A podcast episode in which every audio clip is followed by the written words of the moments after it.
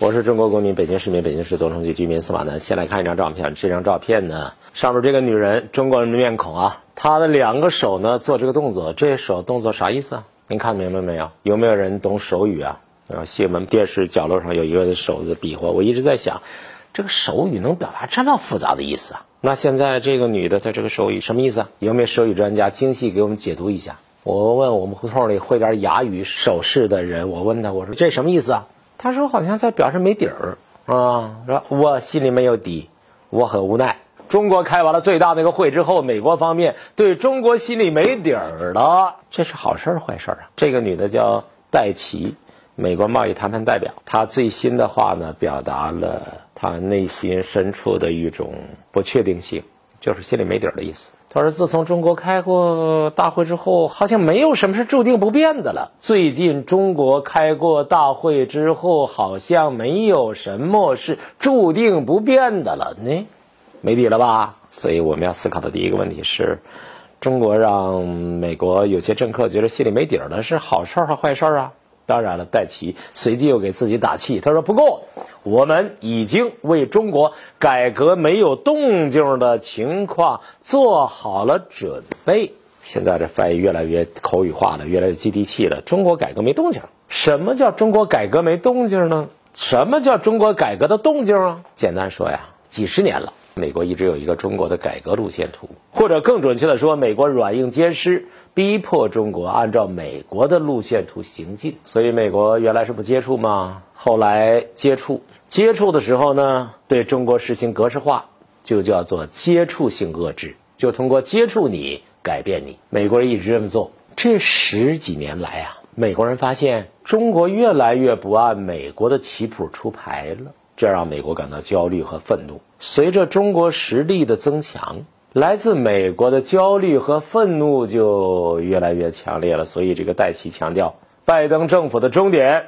是负责任的管理两国关系，在推动北京改革、推动中国经济结构改革的同时，美国期待中国能够做到的那一部分。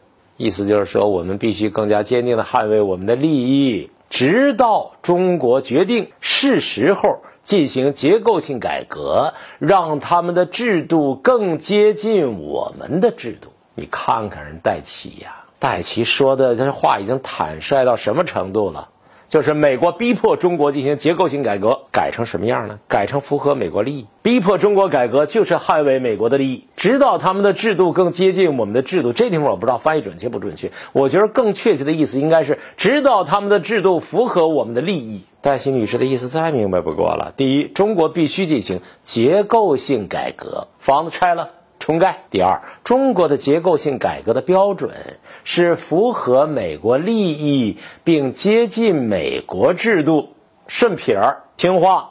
大家记得不记得十年前佐利克代表美国对中国发的那番狠话呀？佐利克小胡子到中国来说，中国如果不进行深层次改革，可能面临经济危机，这不符合我们美国的利益。那时候，佐利克的身份是世界银行行长，那后来他才当了副国务卿的，对吧？他协助发布的一份由我们国内的某机构和世界银行联合发布的啊一个研究报告，标题叫做《二零三零年的中国：建设现代、和谐、有创造力的高收入的社会》。实话说，我早就在想这件事情，就是我脑子笨，嗯，越老了脑子不好使，想不明白。你说你们那么尽心尽力的帮助我们中国啊，帮助我们引领改革的道路，要我们进行结构性改革，要我们呢房子重新装修也就算了，你还叫我们打承重墙，你还叫我们破坏地基，是吧？我们应该感谢你们。但是这个东西如果按照你们的改革，损害了我们的根本的利益，你们这算不算偷塞私货呀？如果你们预先知道这个结果，偷塞私货，那是不是就不太仗义了？做人要厚道噻。美国太不厚道了，华尔街的意思太明显，就死盯着中国这块肥肉呗。经济改革就强调中国国企，现在正在站在一个十字路口上。佐利克也罢，美国其他的什么贸易谈判代表也罢，逼迫中国表态。说你们中国政府，你们必须决定要的是国企巨头占主导地位，还是自由市场下的创业。佐利克在中国反复强调，中国需要限制国有企业扮演的角色，中国必须打破国有企业的垄断，中国必须所有制多样化，中国必须降低私营企业进入市场的门槛。一句话。中国必须按照美国的全面的要求实现全面私有化。我想起来以前我认识的一个人呢，号称经济学家，这些年不知道这个人哪儿去了。他写过一本书，标题就叫做《人间正道私有化》。那位老兄跟我还有些来往，这二十来年没见了，不知道老去哪儿去。标题叫《人间正道私有化》，就中国私有化改革，说美国给我们画了路线图，必须要这样。但是中国党、中国政府尽管国内外反复推动、施加巨大压力，要我们全面私有化，但是十年来，特别是二零一二年以来啊，我们国有企业遵循党中央的既定方针，国有企业做大做强。你想想，人家要求你国有企业解体。要求你拆分，要求你任何方式，包括以混改的方式把你改没。你这十年做大做强，佐利克们的情绪会失望到什么程度？佐利克的胡子撅起来，说起来就很愤怒，愤怒的胡子在抖动，恼羞成怒，当然可以理解。国有企业是什么？用隔壁王奶奶的话说，国有企业是共产党好不容易落下来的一点家底儿。是壮大国家综合实力、保障老百姓啊过日子、共同利益的那股子垫底儿的力量。国企必须做大做强，而且理直气壮做大做强，不断增强国有企业的活力，提高它的影响力、抗风险能力，实现国有资产保值增值，那就是让老百姓的活命钱多点儿。这事儿不天经地义的吗？佐利克没有好主意。如果你们真有好主意，对我们国有企业好。对中国经济好，对中国老百姓好，我们当然要认真听取啊！我们一定虚心听取佐利克先生们的意见。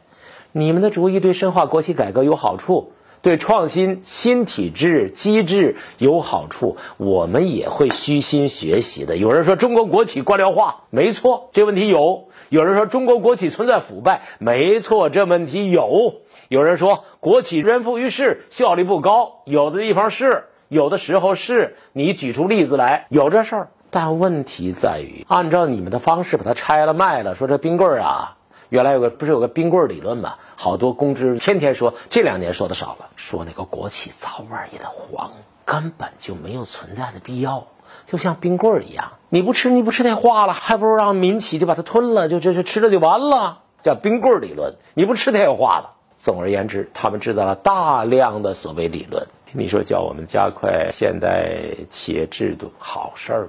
但是如果加快现代企业制度建设的本质含义是，佐利克们要求我们把国企给它弄没了，那那这这当然就不行啊！为什么呀？因为你这国企改革必须做到三个有利于。自从小平同志南巡之后，三个有利于这个句套子就流行了，对不对？你首先得有利于国有资产保值增值吧，其次你得有利于国有经济竞争力。提高吧，第三的有利于放大国有资本的功能吧。如果你搞的那套东西不能够推动企业深化改革，也不能提高管理经营水平，也不能加强国有资产监管，国有企业不是做大做强，而是越做越小。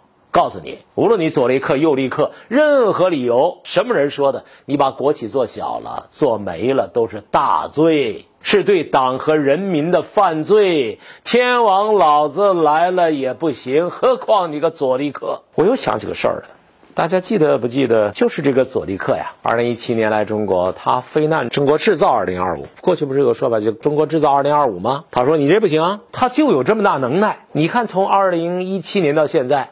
还有几个人在说中国制造二零二五，怎么就污名化了？就不能提了？叫中国的工业二零二五，中国制造二零二五年达到什么样的水平？我们以此为目标，实行目标管理。我们中国人这么干，我们得罪谁了？怎么就不行了？佐利克冲着我们喊一嗓子，撅着胡子，嚎一嗓子，好了。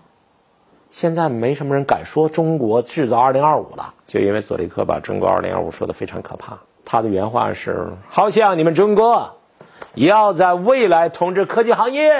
我们提出个二零二五我们工业的这么一个目标计划，中国制造这么一个目标，怎么统治科技行业了？我统治我们科技行业，碍你们家什么事儿啊？佐利克警告中国。你们不要搞自主创新，你们的自主创新是保护主义的，是基于政府补贴的，是对海外的科技企业的收购的。你们这是损害的是美国利益的。我们若干和美国人直接打过交道、参加什么什么对话的一些人的感受是，美国人真是横啊，不讲理呀！难怪阿拉斯加我们杨洁篪主任就说出一句话，那是代表了多少年来中国人和美国人打交道委曲求全的心理。我们把你们想的太好了。第二句话，你们没有资格说从实力地位出发同中国人打交道。按照佐利克们设计的思路，那你说中国企业到底怎么整啊？我们怎么弄才符合你们的要求啊？人佐利克早都说明白了，而且佐利克没说明白的，中国的公知们，例如什么什么物竞天择研究所的那些专家们，早就给我说明白了，说中国就应该把百分之百的国企给它稀有化。什么叫稀有化？私有化，南方口音，稀有化，稀释掉。二零零九年，中国中关村一家百分之百的国企，中国科学院的百分之百的国企，已经经营了二十五年了，一刀切走百分之二十九，这不就叫稀有化吗？这不叫稀释掉了吗？联想就是这么干的，然后人家就说你代表了方向啊。至于什么国有资产流失问题、低估是不是，这根本就不是事儿。人家大方向正确，司马南们你老揪住这件事情做文章。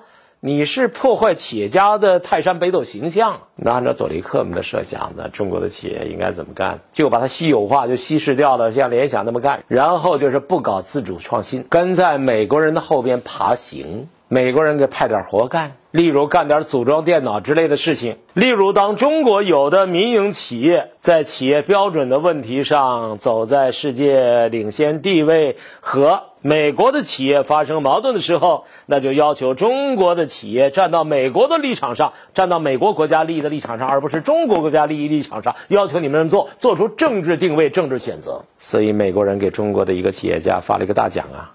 二零零五年九月。中国企业家柳传志获美国美中关系全国委员会颁发的推动美中关系杰出贡献人士表彰。大家都知道吧？当时的媒体报道说，这是该组织成立四十多年来第一次把这么一个奖发给非美籍人士，莫大荣誉啊！可见柳传志作为中国企业泰山北斗教父，他那时候他。走的路，它的模式代表着美国人最喜欢的模式，而华为模式是美国人痛恨的，美国人深恶痛绝的，美国人必置于死地而后快的，美国人绑架了人家老板的闺女还没完没了，现在还在极限打压的，美国人必须摧毁华为，美国人则容忍联想模式的存在。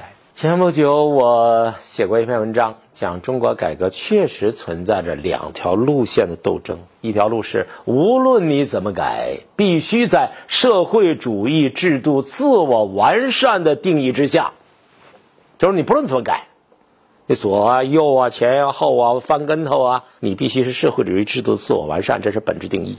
另外一条路就是公知们这些年鼓噪的，在西方新自由主义理念之下，奉行市场原教旨主义，最终以符合美国的国家利益为标准的改革。大家想一想，有没有这么一个问题？我很高兴的看到戴奇、佐利克们为代表的美国政客对大会开过之后的中国的形势感到失望。第二高兴，我很高兴看到华为为代表的中国的民营企业扛住了美国暴风骤雨般的打击，依然坚强挺立。我很高兴的看到职业写手们拼命的为联想的某些行为涂脂抹粉、化妆，又崩皮儿，又错骨，又隆鼻，想把它弄成另外一个模样。但是不买账的人越来越多，心里跟明镜儿一样的人越来越多，看明白的人越来越多。感谢收看，再见。